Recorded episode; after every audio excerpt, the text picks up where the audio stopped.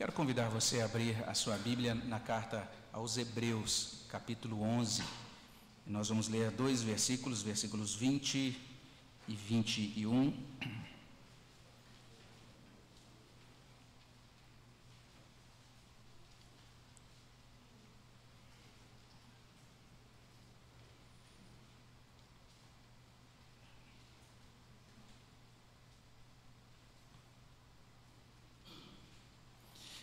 Hebreus 11, 20 e 21.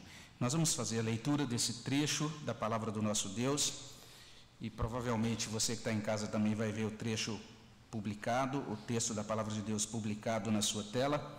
Você é convidado a acompanhar essa leitura. Vamos ler, aqueles que estão aqui são convidados para lermos todos juntos. Vamos ler juntos esse trecho da palavra de Deus, Hebreus 11, 20 até 21. Vamos ler. Pela fé, igualmente, Isaac abençoou a Jacó e a Esaú acerca de coisas que ainda estavam para vir. Pela fé, Jacó, quando estava para morrer, abençoou cada um dos filhos de José e, apoiado sobre a extremidade do seu bordão, adorou. Senhor, abençoa, Senhor Deus, as nossas vidas enquanto meditamos na tua palavra, que essa palavra alcance o nosso coração com instrução, com bênção com fortalecimento, com graça, Senhor Deus, para atender aquelas necessidades da nossa alma que o Senhor conhece muito bem e que, ó Deus, o Senhor possa nesse instante estar abençoando também aqueles que acompanham à distância, que o Senhor abençoe, ó Deus, cada, cada lar, cada coração onde essa palavra é, chega, que ela possa ali produzir o bom fruto para a glória do Teu nome. Repreende o inimigo, ó Deus, dá-nos a Tua graça, concede-nos a bênção do Teu Espírito, da assistência do Teu Espírito, da tua, da tua maravilhosa graça no nome de Jesus. Amém, Senhor. Amém. Esse capítulo 11 de Hebreus lista aqueles que pela fé caminharam com Deus nesse mundo. É muito interessante o modo como esse autor dos Hebreus trabalha com essa lista de pessoas que viveram pela fé. Ele está apresentando para a gente aqui o resultado dessa fé na vida de todas essas pessoas que são aqui mencionadas. A gente precisa compreender isso. Esse, essa galeria é a galeria das pessoas que foram salvas pela graça mediante a fé em Jesus Cristo. Isso tem que ser o tempo todo lembrado, o tempo todo pontuado. Desde o Antigo Testamento, muitas pessoas foram salvas, caminharam com Deus, conheceram a Deus e caminharam com Ele nesse mundo, porque acreditaram na promessa de salvação por meio de Jesus Cristo. Não é que no Antigo Testamento essa promessa já estava detalhada, completa, não é isso. Ela foi dada aos poucos, não é? A gente tem uma primeira grande declaração, um primeiro, uma primeira declaração que a gente chama de primeiro evangelho em Gênesis 3:15, a promessa de que o descendente da mulher venceria, pisaria na cabeça da serpente.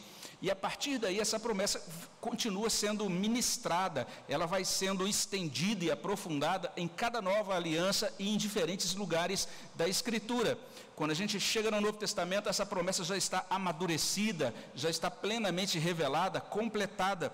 Mas desde lá atrás, aqueles homens e mulheres que acreditaram nessa promessa no, passado, apesar de não terem uma informação exaustiva sobre a doutrina da salvação, sobre a pessoa e obra do Senhor Jesus Cristo, todas aquelas pessoas já tiveram uma revelação suficiente para a salvação, para a consolação e para a santificação delas, cada uma no seu momento histórico, cada uma no seu contexto.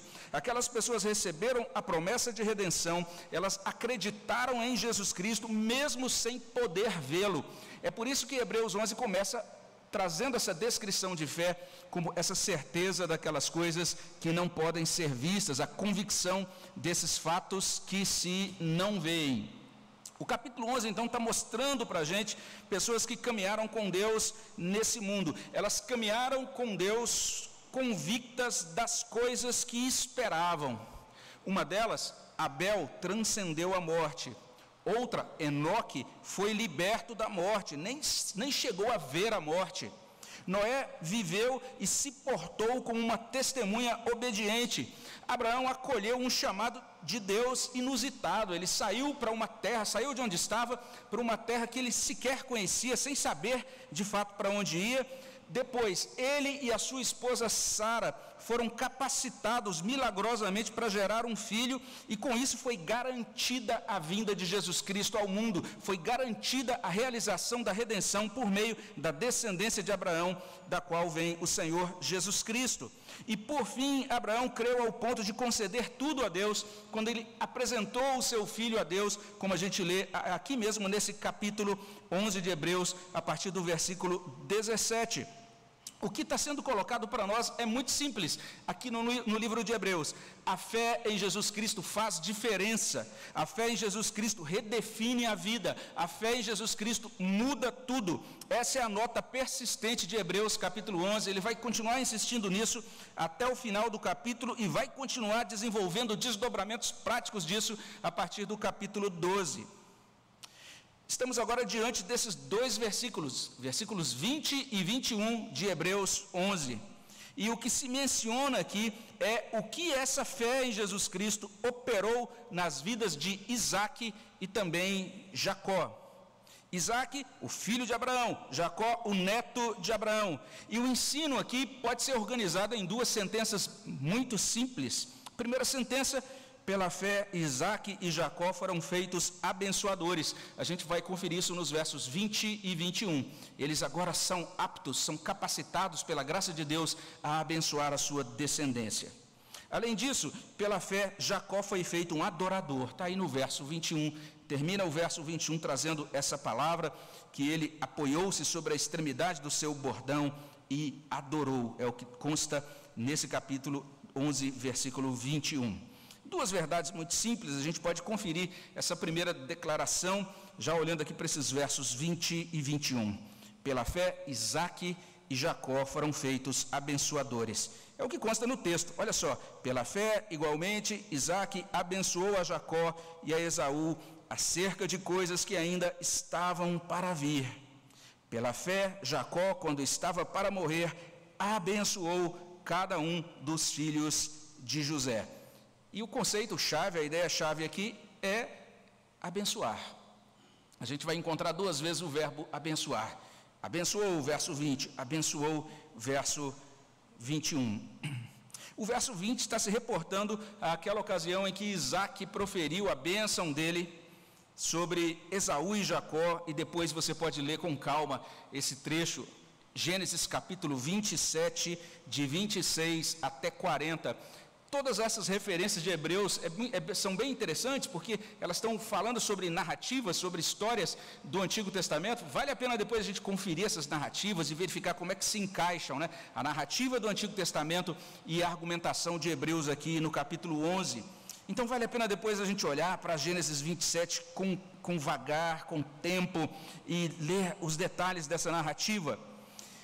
O versículo seguinte, o versículo 21, quando fala pela fé, Jacó, quando estava para morrer, abençoou os filhos de José.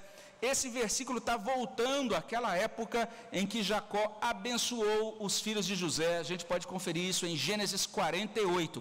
Gênesis 48 traz aquela reunião final de Jacó com seus filhos, e ele, não apenas com relação a José, mas ele vai proferir palavras relativas a todos os seus filhos no capítulo 48 de Gênesis.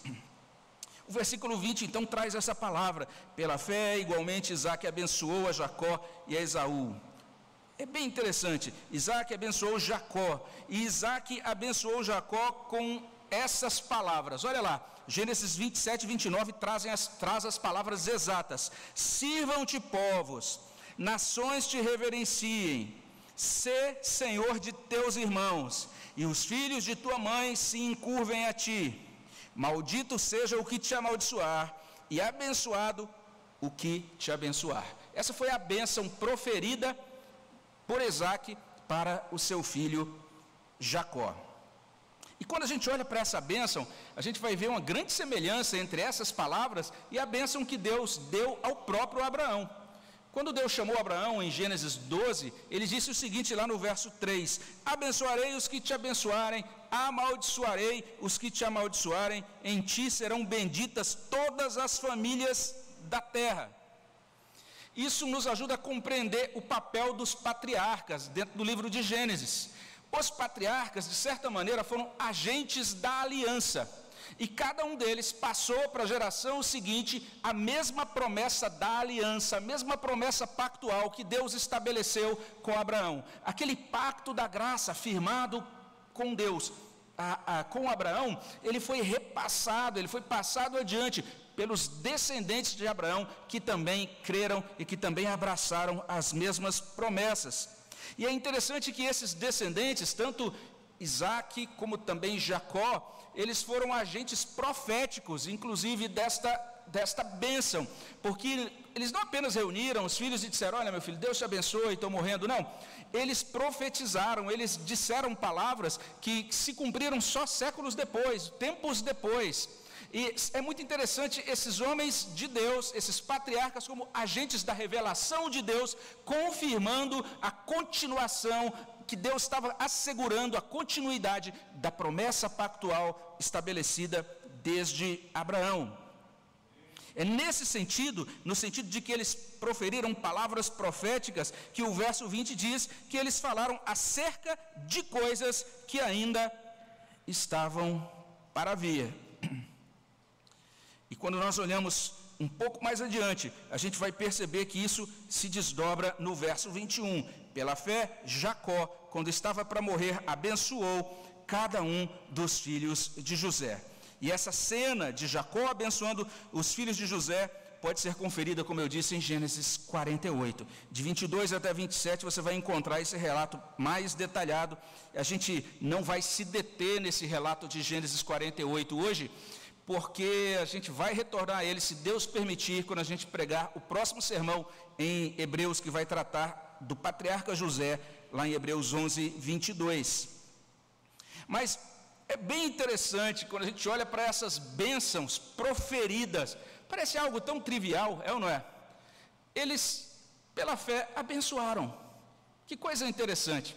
Parece algo meio trivial para a gente. Ah, mas isso era de se esperar. Não é? Até pouco tempo, algumas décadas atrás, era muito comum, por exemplo, inclusive os filhos, às vezes, quando iam dormir, bença pai, bença mãe, quando chegava um tio, bença tio, né? Era muito comum, isso se perdeu na geração mais recente, mas era muito comum isso, que os mais velhos, que os pais, os tios, abençoassem os seus descendentes, aqueles que faziam parte ou fazem parte da família, até mesmo como uma, uma confirmação dessa influência da fé judaico-cristã na cultura brasileira. Então isso era muito comum até tempos atrás. Então para a gente, a gente olha, a gente olha para esse texto e não parece que fala algo tão grandioso assim, né? Pela fé, igualmente, Isaac abençoou Jacó, pela fé, Jacó, quando estava para morrer, abençoou cada um dos filhos de José.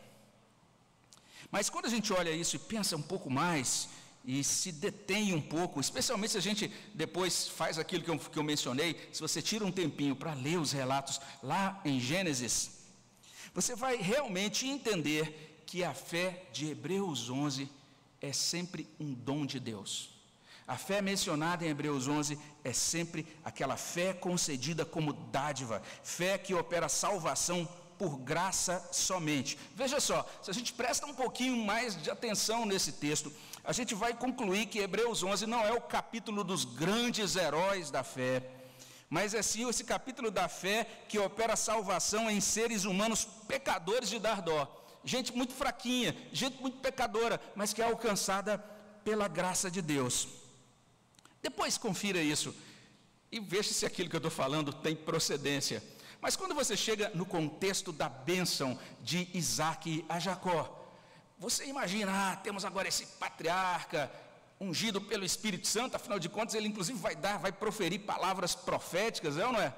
Nós temos esse patriarca seguro da fé, seguro das coisas, cheio da sabedoria, destilando sabedoria bíblica pelas orelhas, um homem realmente que vale a pena você se achegar a ele para ser abençoado, mas não é exatamente assim. O que a gente encontra em Gênesis 27 é Isaac envelhecido. E a gente não sabe exatamente, o texto não entra nos detalhes, né, nem explica a psicologia de Isaac lá em Gênesis 27. Mas é simplesmente isso. Ele acordou um dia e disse: Acho que eu vou morrer. Estou velho. A gente não sabe por que ele chegou a essa conclusão detalhadamente, o texto não esmiuça isso. Mas ele acorda um dia pensando: Acho que vou morrer. E aí, vou morrer. Qual é a coisa mais importante para fazer? comer.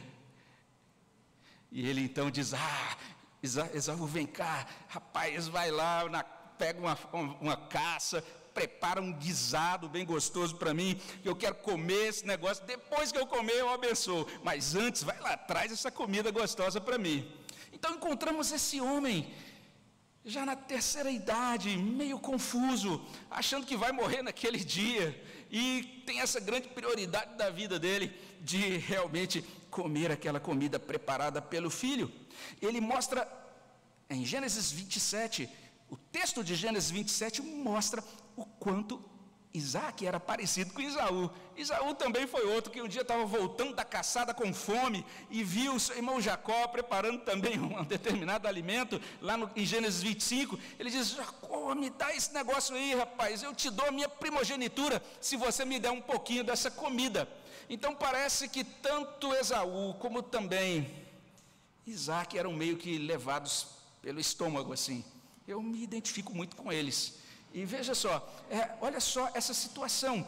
Ah, Isaac se confundiu tanto, irmãos, que ele, na verdade, morreu apenas 40 anos depois. Ele acordou um dia pensando que ia morrer, falou: tem que abençoar os filhos e comer aquela comida. Mas ele só morreu 40 anos depois. Então nós não temos esse paladino da fé que acordou, fez sua devocional desde as três da manhã e viu um céu aberto, falou: oh, agora tenho segurança como um grande líder espiritual da minha família, vou abençoar meus filhos. Não é isso. No final das contas, a gente vai ver que naquele contexto eh, as coisas não estão acontecendo dentro de um script, de um roteiro roteiro que a gente chamaria assim de roteiro de desempenho espiritual ou de uma novela espiritual, né? Ou sei lá, alguma coisa assim que pareceria para a gente muito empolgante assim, muito interessante. Então veja só, se olhamos, se continuamos olhando para aquele capítulo de Gênesis 27 e a gente percebe isso, é, Isaac está abençoando Jacó e quando você percebe, aquele que está recebendo a bênção em Gênesis 27, não está recebendo a bênção porque é o filho mais nobre. Ele não está recebendo a bênção porque é o filho mais piedoso. Porque naquele dia ele acordou e disse: Deus, dá-me a bênção. Estou aqui depois de 27 semanas de campanha espiritual, esperando que o Senhor me dê a bênção. Nada disso. Que história esquisita essa história de Gênesis 27, desse momento da bênção que é concedida a Jacó. Jacó usa de trapaça com o próprio pai para receber a bênção. Que história doida! E ele é abençoado de modo contrário à lei da primogenitura, porque o primogênito deveria ser priorizado no recebimento da bênção, mas ele recebe a bênção mesmo contrariamente a essa lei. Trocando em miúdos, Deus, na sua soberania, sabe o que ele decidiu fazer? Ele decidiu abençoar Isaac. Como lemos aqui em Hebreus 11, 18. Ele diz para Abraão: Abraão, é o seguinte, fica tranquilo, em Isaac será chamada a sua descendência. Deus decidiu fazer isso. Deus decidiu visitar a vida de Isaac com graça e salvar aquele homem, aquele homem que gostava de comer alguma coisa diferente de vez em quando e que de repente achava que ia morrer antes da data, mas Deus decidiu: esse aí é o meu amado. Em Isaac será estabelecida a descendência, as promessas pactuais de Abraão. Depois, se você quiser entender quais as intenções de Deus para com Jacó, esse trapaceiro de Gênesis 27, basta você ler Romanos capítulo 9, de 13 a 18. E lá em Romanos 9, de 13 a 18, está sendo dito, sabe o, que? Deus decidiu livremente amar Jacó. Ele fez isso porque quis. Ele decidiu amá-los a despeito deles. Decidiu abençoá-los a despeito deles. Não era porque eles eram melhores ou mais fortes, ou aqueles que realmente eram os grandes evangelistas daquela época. Não. Apesar deles, Deus decidiu visitá-los com graça e alcançá-los com graça. E quanto a essa bênção de Isaac sobre Esaú, a gente vai voltar a esse episódio Mas a gente vai fazer isso em outra ocasião, a gente vai ter um outro momento para meditar sobre a pessoa de Isaú. Quando chegarmos em Hebreus 12, lá a gente vai puxar essa questão da bênção é, que foi proferida sobre ele. E alguns acham que foi só maldição, não, teve bênção, a gente vai entender isso melhor. Mas isso quando estivermos diante de Hebreus capítulo 12. Então, quando olhamos para esse texto, nós temos esses homens abençoando. Isaac abençoando o seu filho Jacó e temos Jacó abençoando também os filhos de José. E o que a gente tem aqui são homens de carne e osso, pessoas frágeis, pessoas pecadoras. Tanto Isaac quanto Jacó foram feitos abençoadores. Esse é o primeiro ensino. E quando a gente olha o finalzinho do verso 21, a gente encontra mais. Veja só, o texto vai trazer para a gente o seguinte: que pela fé Jacó foi feito adorador. Porque o texto diz: pela fé, Jacó, quando estava para morrer, apoiado sobre a extremidade do seu bordão, adorou. É o que encontramos aqui. E a gente não teria nenhuma dificuldade em traduzir esse texto assim: que ele, apoiado sobre a extremidade do seu bordão, prostrou-se. Ele se prostrou em adoração diante de Deus. Deus fez desse homem chamado Jacó um adorador. O que a gente tem em Gênesis 48 é algo bem interessante, porque lá o que consta é simplesmente o seguinte: depois de proferir as bênçãos sobre os seus filhos e sobre os filhos de José, o que consta é: Jacó profere as bênçãos, em seguida ele diz: Olha, não se esqueçam de quando eu morrer, eu quero ser enterrado em Canaã, lá na naquele lugar, na caverna de Macpela, que foi adquirida por Abraão, junto com os meus, os meus familiares, é o que ele diz. E em seguida nós lemos: recolheu os pés na cama e expirou, e foi reunida ao seu povo. Gênesis 48, 33. Então, lá em Gênesis 48 não tem nenhuma menção de Jacó apoiando-se sobre o bordão e adorando, né? De onde que Hebreus tirou essa referência? porque ele está mencionando o episódio da bênção da descendência de José, mas lá em Gênesis 48 isso não aparece. E de acordo com alguns estudiosos, esta referência, na verdade, tem relação com outra passagem, com Gênesis 47 e 31. Mas quando a gente lê Gênesis 47, 31, parece mais estranho ainda, porque lá diz assim: Então lhe disse Jacó: Jura-me. E ele jurou-lhe: e Israel se inclinou sobre a cabeceira da cama, é o que consta aqui. E agora o autor de Hebreus diz que ele se inclinou sobre o cajado e adorou, né? Mas é porque o autor de Hebreus está usando uma tradução do Antigo Testamento, que é a tradução do Antigo Testamento grego, chamada Septuaginta.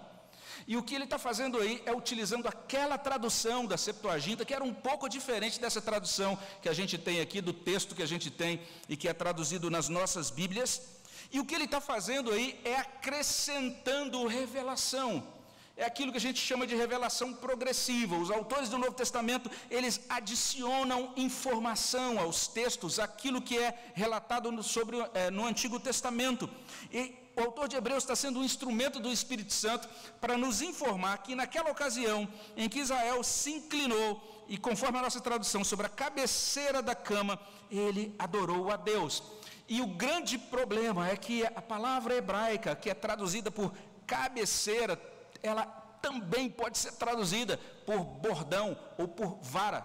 Essa é a questão.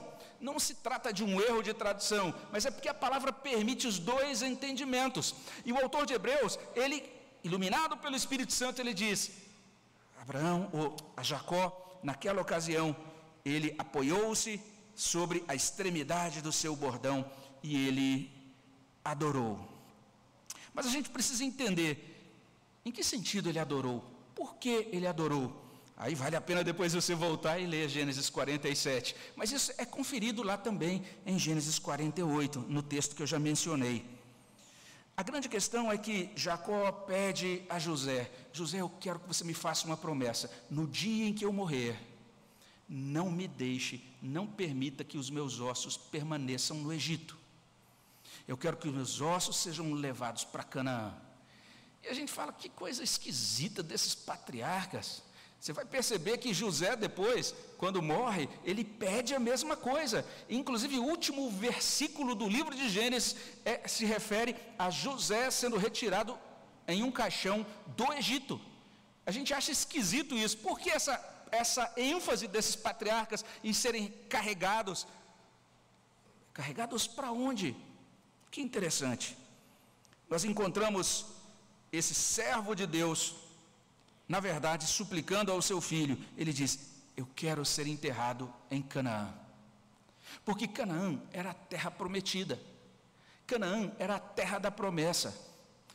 Vocês lembram daquilo que Hebreus está dizendo para a gente várias vezes? Estes servos de Deus do Antigo Testamento, eles morreram esperando as promessas, olhando para as promessas de longe. Inclusive, ele vai explicar isso mais adiante nesse mesmo texto.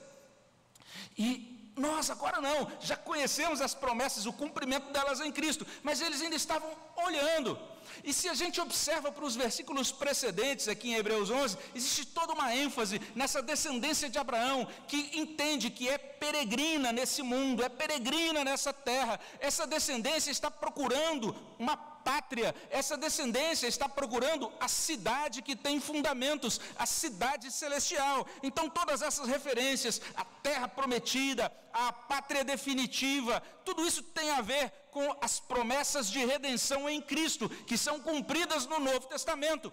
Esses patriarcas estão dizendo com esse ato, dizendo: tira os meus ossos do Egito e coloca os meus ossos em Canaã. Eles estão dizendo: eu não pertenço ao Egito, eu pertenço a Canaã, eu não pertenço a esse mundo de pecado, eu pertenço à terra prometida de Deus, ao reino definido e prometido por Deus. Então é nesse sentido que quando Jacó solicitou isso ao seu filho, ele adora a Deus, ele está declarando que a promessa de Deus é fiel, ele está declarando que o evangelho de Deus é firme, vai se realizar. E ele entende que ele é participante dessas promessas. Ele entende que, ainda que fisicamente, nesse, nesse, no momento do cumprimento delas, ele não pode estar lá, mas ele estará na ressurreição. Mas eles entendem: leva os meus ossos. Não quero que os meus ossos sejam deixados na terra da escravidão. Eles entendem claramente que possuem nova cidadania e que possuem novo destino. E porque Jacó compreendeu isso, ele adorou. Ele percebeu que Deus, que Deus é o Senhor da sua vida, o Senhor da sua salvação, o Senhor do seu destino. Ele está adorando a Deus. Meus irmãos, adoração é exercício dos, cidadãos dos céus, dos moradores do céu. Hoje de manhã eu comentei isso. A pessoa não regenerada, ela não tem nenhum interesse na comunhão com Deus. E para ela o céu parece por demais insosso. Basta você ver qualquer filme ou qualquer série aí, eu acho muito interessante como isso é repetitivo né, nesses roteiros de, de filmes que a gente encontra, seja lá qual for o canal de streaming que você assine. Se você encontra, por exemplo, uma série ou um filme que reporte alguns jovens aí desse mundo é, querendo se divertir, normalmente eles vão para uma balada, um negócio desse, e para se alegrar, ou eles vão cheirar uma trilha de cocaína, ou então vão beber alguma coisa, para eles conseguirem ficar alegrinhos um pouquinho, sair saltitando lá naquele barulho barulhão todo, daquelas nuvens, luzes piscando, até entrar depois numa espiral de depressão e ter que repetir a dose. Esse é o conceito de prazer, de gozo, de desfrute da pessoa não regenerada. A pessoa regenerada gosta de culto, gosta de adoração, gosta das coisas da igreja, porque essa pessoa está sendo configurada, preparada para morar no céu, para morar no reino de Deus estabelecido nessa terra. Então veja só, o resultado de saber que eu sou cidadão do céu é dizer: Deus, obrigado por isso, obrigado pela salvação, é curvar-se, é prostrar-se, é oferecer verdadeira adoração. Jacó, aquele espertalhão, recebeu fé como dádiva e se tornou Israel o adorador. Olha que coisa interessante que Hebreus está trazendo para a gente. Pela fé, Jacó foi feito adorador. Esse é o segundo ensino. E daqui a gente já pode fechar, terminar com algumas considerações. Primeiro, recapitulando essas duas sentenças tão simples, é não é? Pela fé, Isaac e Jacó foram feitos abençoadores. E pela fé, Jacó foi feito adorador. O que Hebreus está colocando para a gente é algo muito interessante. A primeira coisa que Hebreus está colocando para a gente é o seguinte: é que Deus opera graciosamente em nós. É o que Deus faz. Foi o que Deus fez na vida de Isaac. Foi o que Deus fez na vida de Jacó. Deus operou neles. Deus ministrou o coração deles. Deus alcançou o coração daqueles pecadores com a sua graça, com o poder do Evangelho, lá nos tempos do Antigo Testamento. E daí eles foram transformados. Eles se tornaram nesses, se tornaram esses patriarcas usados por Deus como canal do seu evangelho e da sua revelação naquele contexto de cada um. Deus age na vida daqueles que ele deseja alcançar, na vida daqueles que ele efetivamente alcança. Então, quando pensamos no Evangelho, quando pensamos na fé cristã, a fé cristã é sim uma compilação né, de declarações, de doutrinas, é certamente isso. A fé cristã é uma, um, um sistema, ela ela concede para cada um de nós isso que a gente chama de estrutura, o arcabouço doutrinário ou teológico. É muito difícil, na verdade é impossível você dizer que abraça a, a fé cristã, mas você para você não tem não as doutrinas não têm importância, ou a teologia não tem importância. Não existe possibilidade de nós abraçarmos a fé sem uma teologia, sem uma doutrina. Quando eu digo Jesus salva, então agora eu tenho que entender o que significa isso. Eu vou ter que compreender a doutrina do pecado, eu vou ter que compreender a doutrina da queda, vou ter que entender a doutrina da expiação. Então existe doutrina no cristianismo e a gente pode dizer isso, que abraçar o cristianismo é sim abraçar doutrinas. Também o cristianismo tem esse caráter institucional ele se organiza e se estrutura como um corpo. Daí a gente está hoje nesse lugar, sentado nesses bancos, você está dentro de uma instituição chamada igreja. Essa instituição, mais especificamente, é chamada de Igreja Presbiteriana de São José do Rio Preto, que é ligada a uma denominação chamada Igreja Presbiteriana do Brasil. Aqui a gente tem um CNPJ, né? tem talão de cheque, tem balancete financeiro, tem é, reuniões administrativas como as, as assembleias que a gente fez. A gente fez uma agora recentemente em janeiro para mostrar relatórios, etc. A igreja tem esse caráter sim de instituição. Então, quando alguém diz, ah, eu só acredito eu só quero Jesus e nenhuma instituição. É porque não entendeu ainda que, na verdade, todo organismo vivo possui corpo. É impossível haver vida sem estrutura, sem ossatura, sem musculatura, sem uma estrutura física. Então é impossível uma vida espiritual. A gente falou sobre isso hoje de manhã, quando falou sobre a doutrina da encarnação de Jesus Cristo. Jesus se encarnou, a igreja também é encarnada na cidade, na cultura. Então ela vai ter sim uma configuração institucional. Mas a gente precisa compreender isso. A essência, o núcleo. Veja só, os tratados teológicos e toda a formatação institucional, tudo isso é só casca. O centro do cristianismo é Deus agindo em nós, Cristo em nós, esperança de glória. Foi isso que aqueles patriarcas experimentaram, Cristo neles. E isso concedeu a eles segurança, convicção de fatos que não se veem. Eles disseram: tem uma glória, tem uma pátria, tem uma cidade, tira meu osso, os meus ossos daqui. Eles compreenderam isso porque Deus agiu neles, Deus age em nós. É a primeira coisa que Hebreus está colocando para a gente. Mas tem outra coisa bem interessante que Hebreus está colocando para a gente, em tudo isso que a gente está aprendendo, sabe o que é? É que não apenas Deus age em nós, mas Deus age apesar de nós. Imagine aquele, o que aconteceu lá em Gênesis 27. Nós temos um filho que está ali do lado e o pai acorda dizendo: Hum, quero comer aquele negócio, acho que vou morrer. Esaú, vai lá, rapaz, e se busca a caça. E a mãe, Rebeca, ouve, diz: Ah, agora vou, vou, vamos criar uma estratégia aqui. E eles fazem de tudo, montam todo um esquema, que é um esquema fraudulento. E a gente lê Gênesis 27. E aquele capítulo pode ser traduzido por uma palavra: fraude. e quando termina tudo aquilo, Esaú chega esbaforido, fala e corre lá, prepara comida, chega para o pai, o pai, não, meu filho, eu já comi. Mas pai, como assim? Não, já comi, já dei a bênção. E Esaú chora e diz: Pai, por favor, me dá pelo menos uma bênção. E sabe qual é a resposta do pai? Não posso, já foi proferida. A bênção que naquela tarde, ou sei lá que horas eram, naquela ocasião, a bênção que Isaac proferiu sobre Jacó estava decretada desde os tempos eternos. Apesar das trapalhadas, apesar da das desonestidades, apesar de tudo que o ser humano, por conta do pecado, faz para atrapalhar, ou faz com muitas vezes é, objetivos muito baixos e muito rasteiros, e tudo aquilo que se faz para tentar colocar obstáculo ao cumprimento do plano de Deus. O plano de Deus é levado adiante, apesar de nós.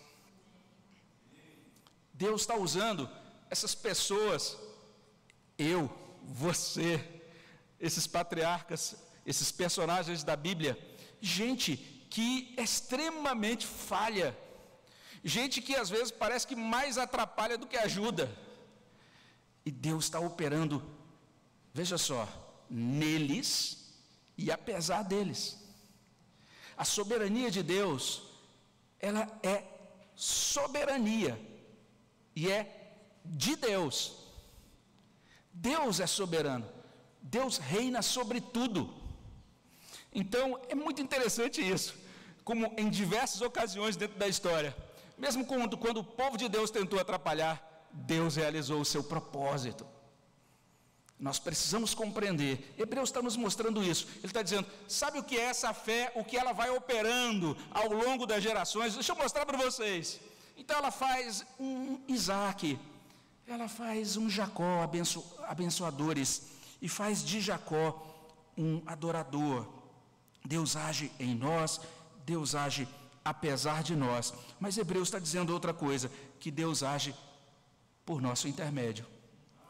Deus agiu por meio daquele servo, servo dele, que naquele dia quis comer um ensopado diferente e pensava que ia morrer. Até o medo da morte e a vontade de comer ensopado contribuíram para cumprir o propósito de Deus. E Deus usou aquele patriarca Isaac para proferir uma palavra profética, uma palavra que se cumpriu gerações depois. Deus usou aquele homem ali, Deus agiu por meio dele. Depois Deus usou Jacó. E Jacó também profere, depois vale a pena você conferir Gênesis 48, como aquele homem é tomado naquele momento do Espírito Santo de Deus e profere uma palavra para toda a sua descendência e termina a palavra falando sobre a descendência de José, que é bem interessante, a gente vai analisar semana que vem, se Deus assim permitir. Deus está agindo através daqueles homens. Chama a nossa atenção nesse texto isso. A fé em Jesus Cristo faz diferença, a fé em Jesus Cristo redefine a vida, a fé em Jesus Cristo muda tudo. A fé em Jesus Cristo, ela muda as pessoas de pecadores ou de pecadoras perdidas para abençoadoras. É isso que a fé em Jesus faz conosco. Ela nos nós somos alcançados pela graça mediante essa fé. E Deus nos torna abençoadores. A palavra de Deus mostra Jesus, antes de ser elevado, abençoando os discípulos. E depois ele diz: vocês vão para Jerusalém, até que recebam a promessa. É o que consta lá no final do Evangelho de Lucas. E que promessa é essa? recebereis o Espírito Santo e sereis minhas testemunhas. Agora, esses que foram abençoados pelo Jesus, que foi exaltado, agora se tornam abençoadores de um mundo perdido. Olha só como Deus opera todas essas coisas. É muito impressionante nós olharmos a carta de Pedro, por exemplo, em 1 Pedro 2,19, e isso deveria chamar muito a nossa atenção, porque Hebreus está dizendo isso. Deus salva o mundo, Cristo salva o mundo como sumo sacerdote. Mas não apenas Cristo salva o mundo como sumo sacerdote, mas Cristo estabelece para a salvação do mundo um povo sacerdotal, vós sois raça eleita, sacerdócio real, nação santa, povo de propriedade exclusiva de Deus, a fim de proclamardes as virtudes daquele que vos chamou das trevas para a sua maravilhosa luz. Vós sim, que antes não erais povo, mas agora sois povo de Deus, que não tinhais alcançado misericórdia, mas agora alcançastes misericórdia. Apocalipse capítulo 1, verso 6 diz assim: Nos constituiu reino, sacerdotes para o seu Deus e Pai a Ele a glória e o domínio pelos séculos dos séculos. E assim como lá no Antigo Testamento o sacerdote era aquele que representava o povo diante de Deus e que representava Deus diante do povo, agora a igreja, ela é chamada de povo sacerdotal para apresentar Deus ao mundo e também agora para suplicar, para orar pelo mundo diante da presença de Deus. Deus age também por meio de nós. Assim como Deus agiu por aquelas pessoas do Antigo Testamento, por meio daqueles nossos irmãos tão cheios de fragilidade. E a gente pode finalizar dizendo isso: que quando nós olhamos para esse texto, a gente percebe o seguinte: que só consegue ser abençoador quem é adorador. Nós encontramos esse homem Jacó se debruçando sobre a extremidade do seu bordão e se prostrando e adorando a Deus. Deus fez uma reviravolta na vida desse homem em um lugar chamado Passagem, ou Val do Jaboque. A vida dele, o corpo dele foi, foram tocados. O coração dele foi tocado. Naquela ocasião ele deixou de ser chamado Jacó e passou a ser chamado Israel e se tornou o pai de uma grande nação de adoradores. João 4, Sempre a gente se lembra desse texto quando fala sobre adoração. Deus procura adoradores que o adorem em espírito e em verdade. Então, isso que nós estamos fazendo aqui, isso que você incluiu na sua agenda de domingo, e você se aprontou, se preparou, e agora você está aqui para prestar culto, para prestar adoração. Entenda que isso, isso é um grande privilégio. E essa, na verdade, é a atividade mais nobre e melhor a qual a gente pode devotar a nossa vida e o nosso coração. Quando, voltando um pouquinho lá para Lucas 24, voltando novamente, a gente lê o texto no início do culto. Depois que Jesus abençoou os seus discípulos, eles foram para Jerusalém fazer o quê? Adorar. Então, que nós possamos também, no final desse culto, saindo daqui com os nossos corações, vidas abençoadas pelo Senhor, que nós possamos adorá-lo, continuar adorando no restante da semana e servindo como agentes da Sua vontade no restante da semana. O que, que Hebreus 11, 20 e 21 coloca para a gente? Isaac e também o seu filho Jacó abençoaram, se tornaram abençoadores especialmente Jacó, se tornou um adorador. Que Deus nos conceda a mesma bênção, que Deus opere em nós essa fé salvadora, essa fé que produz fruto, e a gente está conhecendo todos os frutos operados por essa fé em Hebreus 11, e que faça de nós também abençoadores e adoradores. Amém, meus irmãos? Vamos orar ao nosso Deus. Senhor, traz para o nosso coração a tua palavra, te agradecemos pela tua graça e pela bênção de Cristo na nossa vida, na vida do teu povo, no nome de Jesus. Amém, Senhor.